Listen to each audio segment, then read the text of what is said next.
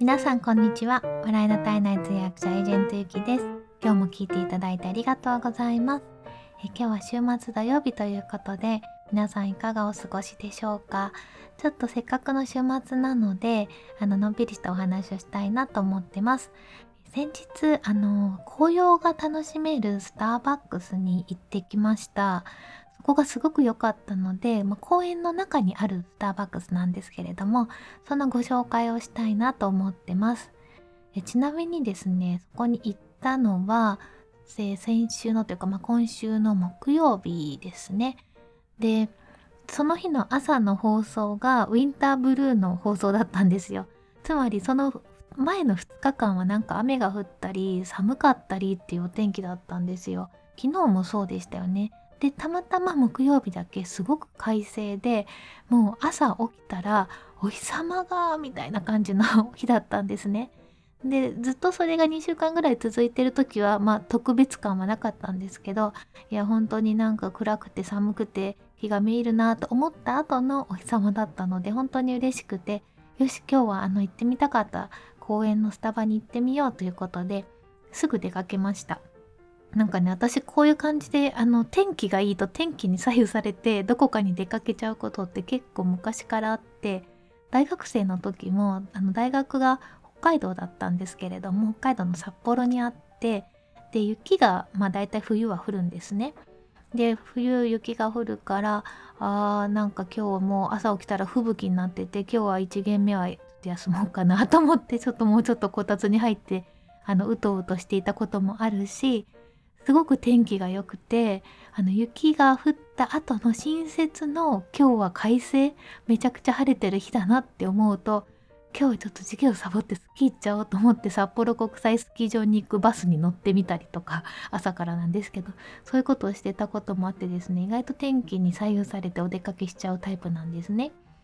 ということで、えー、今回行ってみたのは、えーとですね、東京都新宿区にある新宿御苑っていうところに行ってきました。多分ご存知の方も多いかもしれないんですけれどもすごく広い公園でで新宿駅からも歩いて行けるんですよ。一応まあ地下鉄丸の内線で2駅なんですけどでもね歩いて行ってもそんなに15分ぐらいかな。10分か15分。私の足で15分ですけど あの足の長い人だったら10分ちょいぐらいで行けると思います。で新宿御苑はたまに行っていて年に1回かな。2年に1回ぐらいですね。に行くんですよ。で行く時はまあ春か秋ででお弁当作ったりしてお弁当を持ってでベンチもたくさんあるしあと芝生のところに敷物を引いて座っても大丈夫なのでそこでお弁当を食べたりっていうようなことをしてました。でそんなに高くはないんですけど入場料もかかるのでなんか毎日こうフラッと行けるっていうわけじゃないんですよね。ちょっとだけ敷居がまあコーヒー当時はコーヒー1杯分もしなかったんですけども200円とか300円だったと思うんですけどね。でえっ、ー、と昨日あ昨日じゃなくて木曜日木曜日行った時は本当に天気が良くてでも紅葉もすごく綺麗だったんですよ。でねちょっとびっくりしたのはですね入場料が上がってたんですよね。いつから上がってたのか 私は記憶がないんですけど。1人大人が500円になってました。で中高生とあ中高生じゃない。高校生大学生65歳以上が250円で中学生以下は無料。でねちょっと私は迷ってですね。で年パスがあるんですね。年パスがね2000円なんですよ。この微妙な感じ。2000円。500円。500円ってくはないけどめちゃくちゃ安無視できるほどの安さではないじゃないですか。で4回来たら元が取れるのが1年間に4回は来るかなとまあその日が本当に気持ちが良かったのでもう毎日でも来たいと思って年パスを私は作っちゃいました だからまた行くと思います。でね本当にすごく紅葉も綺麗でで平日の午前中だったんですね。で平日の午前中はね本当空いてました今やっぱりあのそんなにやっぱりみんななんか外に前よりは出かけないのかな。多分あと海外の方がいらっしゃらないからかなっていうふうに思ったんですけども。以前お客さんが来た時も公園に行きたいっていう人結構いらっしゃって特にドイツの方とかイギリスの方とか あの公園緑みたいな感じで。で公園を聞かれた時は新宿御苑とかをあの教えてあげたりとかしたら皆さんお散歩で朝行ってきたっていう人とかも結構いたんですよね。あとはまああのたくさんいらっしゃった中国とか韓国とかアジアの方たちも今観光客がほとんどいないのでまあ平和といえば平和なんですよすごく静かでした。でお客さんもえー、っとね大体ね子連れ子連れ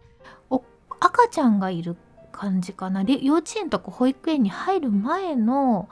ちっちゃな本当に赤ちゃんをベビーカーで引いているお母さんのお母さん連れとかあとはあのお父さんとお母さんと赤ちゃんとか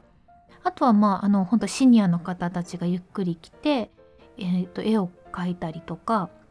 それから若い人もいましたね。若いカップル結構多かったですよ。なんか手つないで楽しそうに歩いてるカップルもたくさんいました。だからねあのー、なんだろうなんかすごく平和な感じで楽しめるなと思いました。それでえっ、ー、とスタバに行ったんですね。でこのね新宿御苑のスタバが実は、えー、今年2020年の3月20日にオープンしたっていうことなんですよ。多分その時ちょっと話題になって私行きたいなって思ったんだけど行けなかったのかな。でその後えっと5月のゴールデンウィークぐらいに結構ワーケーションっていう言葉が流行りだして新宿御苑の中でもテント立てたりとかしてゴールデンウィークだったかな？夏休みぐらいだったかな？なんかワーケーションのイベントもしたりしてたんですね。でもちょっとまあ夏は暑いしあと紫外線も強いなと思って行けなくってで忘れていた頃にあの非常に天気が良かったので紅葉を見にスタバに行こうと思って行ってみました。それでね、えっと、スタバもすごく広くて、えっと、なんか広々としてるんですよね。席と席の間が空いてるし、あの、一人で行く方がいいような気がします。一人掛けの椅子とかがたくさんあるので、まあ一人か、あの、うんと、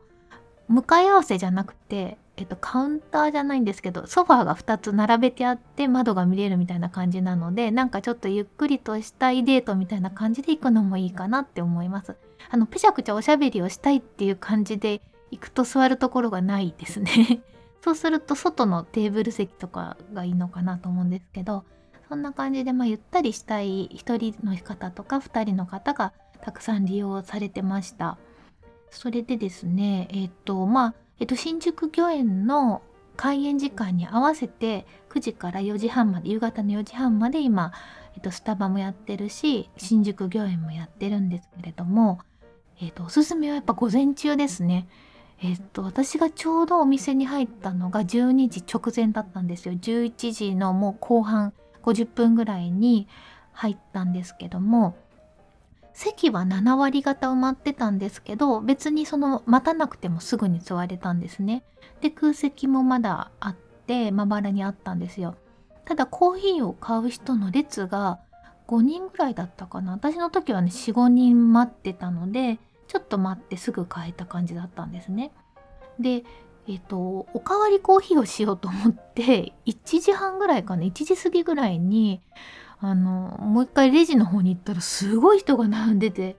25人とかですかねなんかすごい並んでたんですよとにかく。でお店の中は空いてるんですよまだ8割9割しか埋まってなくて空席はあるんですけど並んでる方見るとほとんどがねお友達連れとかそんな感じなんですよ。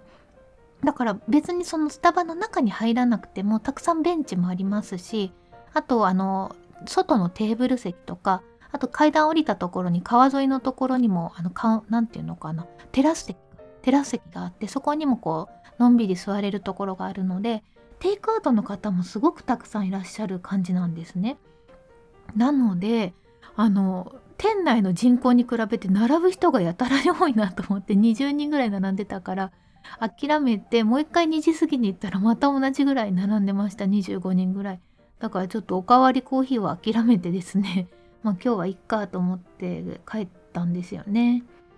でね店内もすごく良くてあのガラス張りの窓があってでその窓から見えるのが池とかあとは紅葉の葉っぱが見えたりでちょっとその池の向こう側に歩いてる人もチラチラっと見えるんですけど全然あのそんな近くないというか距離があるのでなんかすごくね平和な感じですね。すごく良かった。また行きたいなと思います。もう本当におすすめは午前中ですね。あんだけね25人並んでるとやっぱちょっと萎えますよね。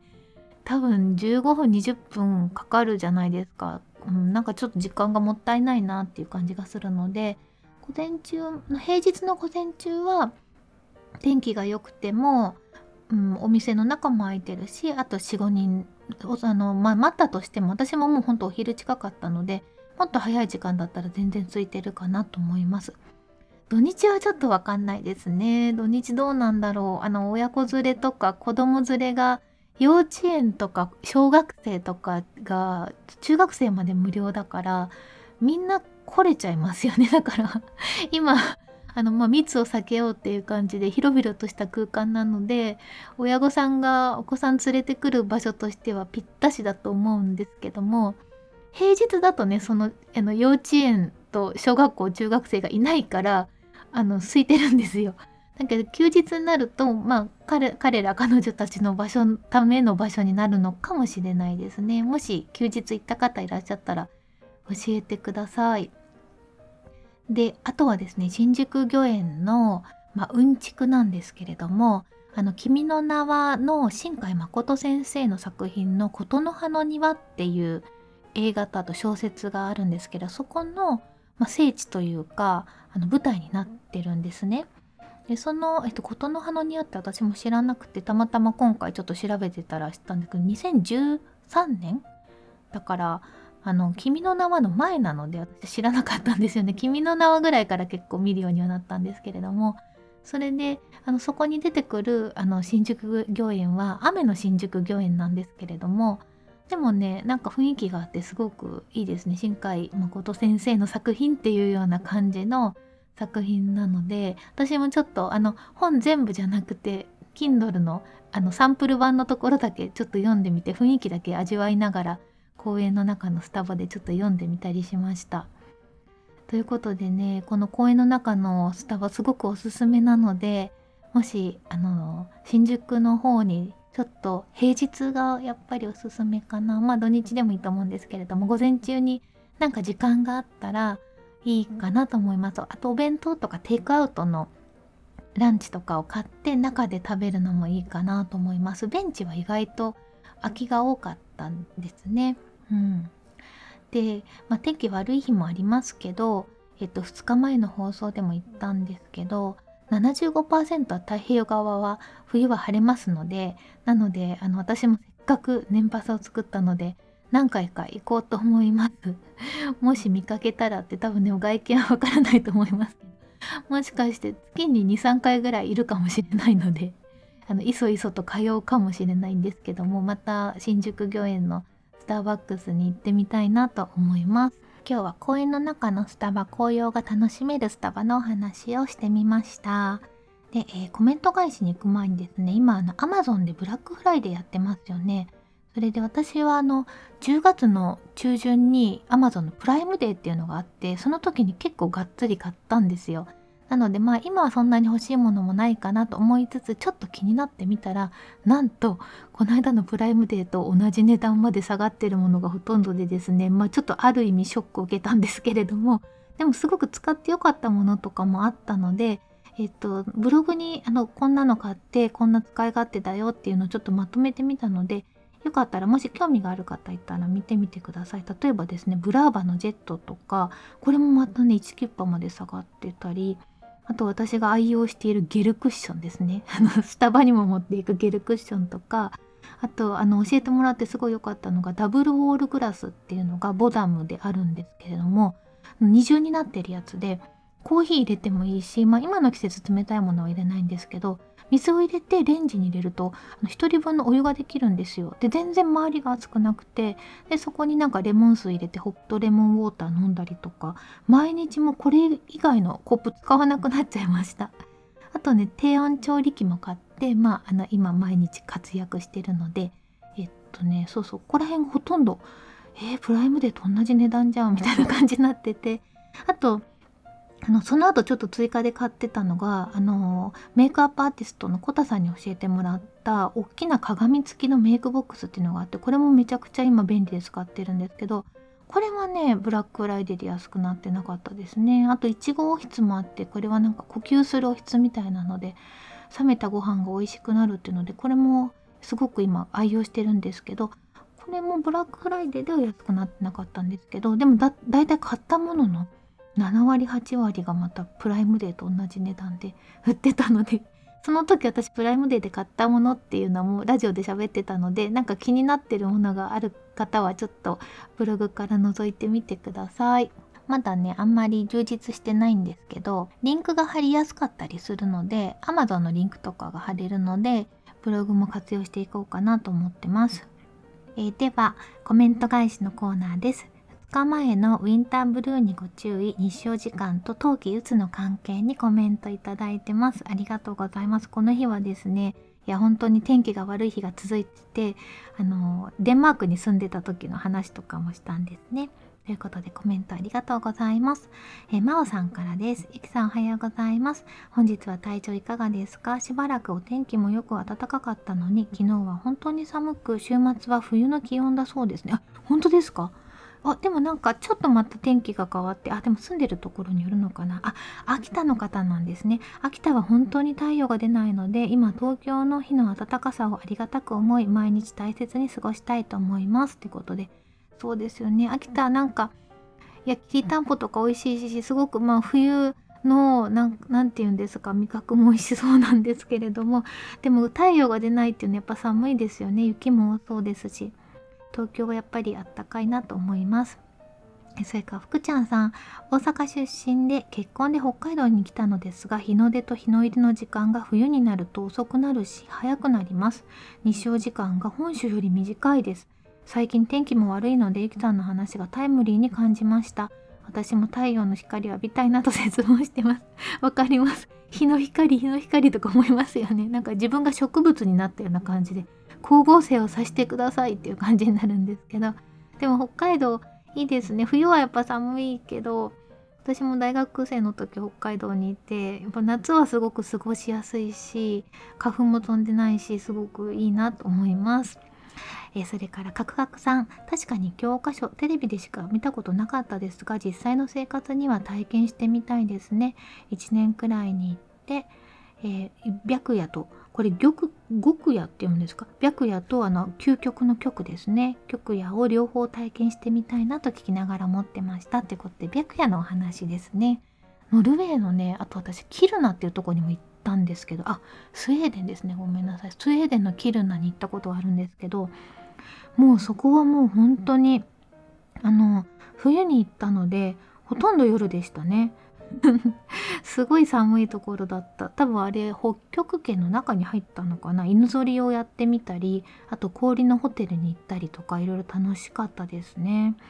また北欧行ってみたいな。ありがとうございます。それからカオリーニャさん。ブラジル時代を思い出しました。赤道付近かっこアマゾンだったので日の出日の入りは年中変わらず年末年始に南の方に旅行に行ったら22時ぐらいまで明るくてびっくり。改めて大きい国だなと思いました。いやー面白いですね。あの赤道だと本当に冬も夏も常にえーと日照時間が12時間なんですよね。昼が12時間夜が12時間っていうことで。なのにえっと、南の方つまりまあ北半球で言ったら本当に北欧みたいな感じですもんね。だから白夜になってるってことで面白いですね。いいな私あの南半球じゃなくて南半球は南アフリカしか行ったことないので南アメリカもいつか行ってみたいなと思ってますそれから、まるさん、おはようございます。ゆきさん、私も火が照らない時期はちょっとブルーになったりするという自覚がありましたので納得しました。昆布笑いました。で、これはちょっとあの、また喋り始めると笑っちゃうと思うので、あの、2回前の放送を聞いてください。ありがとうございます。それから、重光さん、おはようございます。ウィンターブルー、人にも影響することあまり意識していなかったです。勉強になりました。お話ありがとうございます。ということで、お寺からありがとうございます。それから、まいさんですね。ゆきさんおはようございます。いつも聞いていて勉強になります。ウィンターブルー初めて知りました。確かに一日だけでも家に引きこもっていたりすると気分が落ち込みがちになるなと気づきました。私もきっと日照に影響を受けているんだろうな。1日1回でもお外に出ようと思います。昆布かっこ笑い。あ、昆布の話が 失礼しました。そうですね。ぜひ外に出ましょう。はいありがとうございます。えそれからガジェットインのちゃちゃまるさん。僕も太陽の光を浴びないと元気が出ません。自律神経が弱いのでなおさら太陽の光を浴びて体内時計をリセットするのが必要なようです。やっぱり太陽の光は人間にとって必要なものなんだなと思います。日本は太陽的にまだ恵まれている方だなと思いました。いや本当に必要だと思いますね。あの私本当かわいそうだなって思う人たちがいてですね。あの前勤めてた職場で人が増えちゃったために地下に地下はホールだったんですけど地下にねあの職場っていうんですかあの仕事ができる部屋を作っちゃって窓がないんですよ。あれどうなのかなって思っちゃいますね。なんかまあ夏とかだったらまだ朝と夜明るいですけど冬になるとまあ朝はいいけど夜帰る時真っ暗ですからね。だから朝しか日の光浴びないってことになって窓がないっていうのはちょっと辛いなと思うんですよね。うん。本当に太陽の光大事だなって思います。えそれから DJ コリンさん。いきさんこんにちは。日照時間ってやっぱり人間にとって大切なんですね。冬は仕事を終えて外に出るとすでに真っ暗なあの感じとかなんか言葉に表せない切なさがありますよね。お日様から元気をもらっているんですね。ウィンターブル気をつけます。ということ一緒ですね。そうなんですよね。本当にお日様から元気をもらっていきましょう。それから翔歌さんおはようございます。最近やたらに食べたいのはそういうことだったんですね。なるべくお日様と仲良くします。また伺いますってことでありがとうございます。そうなんですよ。このあのウィンターブルーの時はあのそのうつっぽくなるんだけれども普通のうつだと食欲減退するにもかかわらずこのウィンターブルーはなぜか炭水化物が食べたくなるっていう もう気をつけなきゃダイエッターに対してはの敵ですねこれは。気をつけなきゃいけないですね。それからふーさん、あゆきさん、き間違い共感してくださりありがとうございます。打ち間違い、昆布のくだりで大爆笑しました。ありがとうございます。昆布受けてもらって。こう書いてもらうたびにそのコンさんの顔が頭に浮かびます。私も同じような失敗たくさんしております。え笑ってないで反省しないとですね。でも笑ってもいいと思います。笑っちゃいますよね、自分のことでも。ウィンターブルーもっと広まってほしい情報ですね。ありがとうございました。ということで皆さんからコメントたくさんいただきました。ありがとうございます。あの結構コメントすごい楽しみにしていて読むのも楽しいのでぜひぜひ皆さんからのコメント募集しておりますのでお気軽にコメントください。えー、最後にお礼です。えっ、と音声配信の教科書声のブログを始めようでえー、とまたね、えーと、カスタマーレビューで星いただきました。今45個も星をいただいてましてあとあの有料のワンコインの500円の方も1日3冊とか4冊とか買っていただいてますしあと Kindle のアンリミティッドの方は多分前に買ってくださった方が今読んでる人もいるのかな？初めて読んだ時にカウントされるんですね。なので、ね、いつもね安定して本当に500ページから1000ページぐらい毎日読んでいただいて本当にありがとうございます。昨日購入してくださった方もありがとうございます。ということで、えー、今日も最後まで聞いていただきましてありがとうございました。素敵な週末をお過ごしください。お相手はエージェントゆきでした。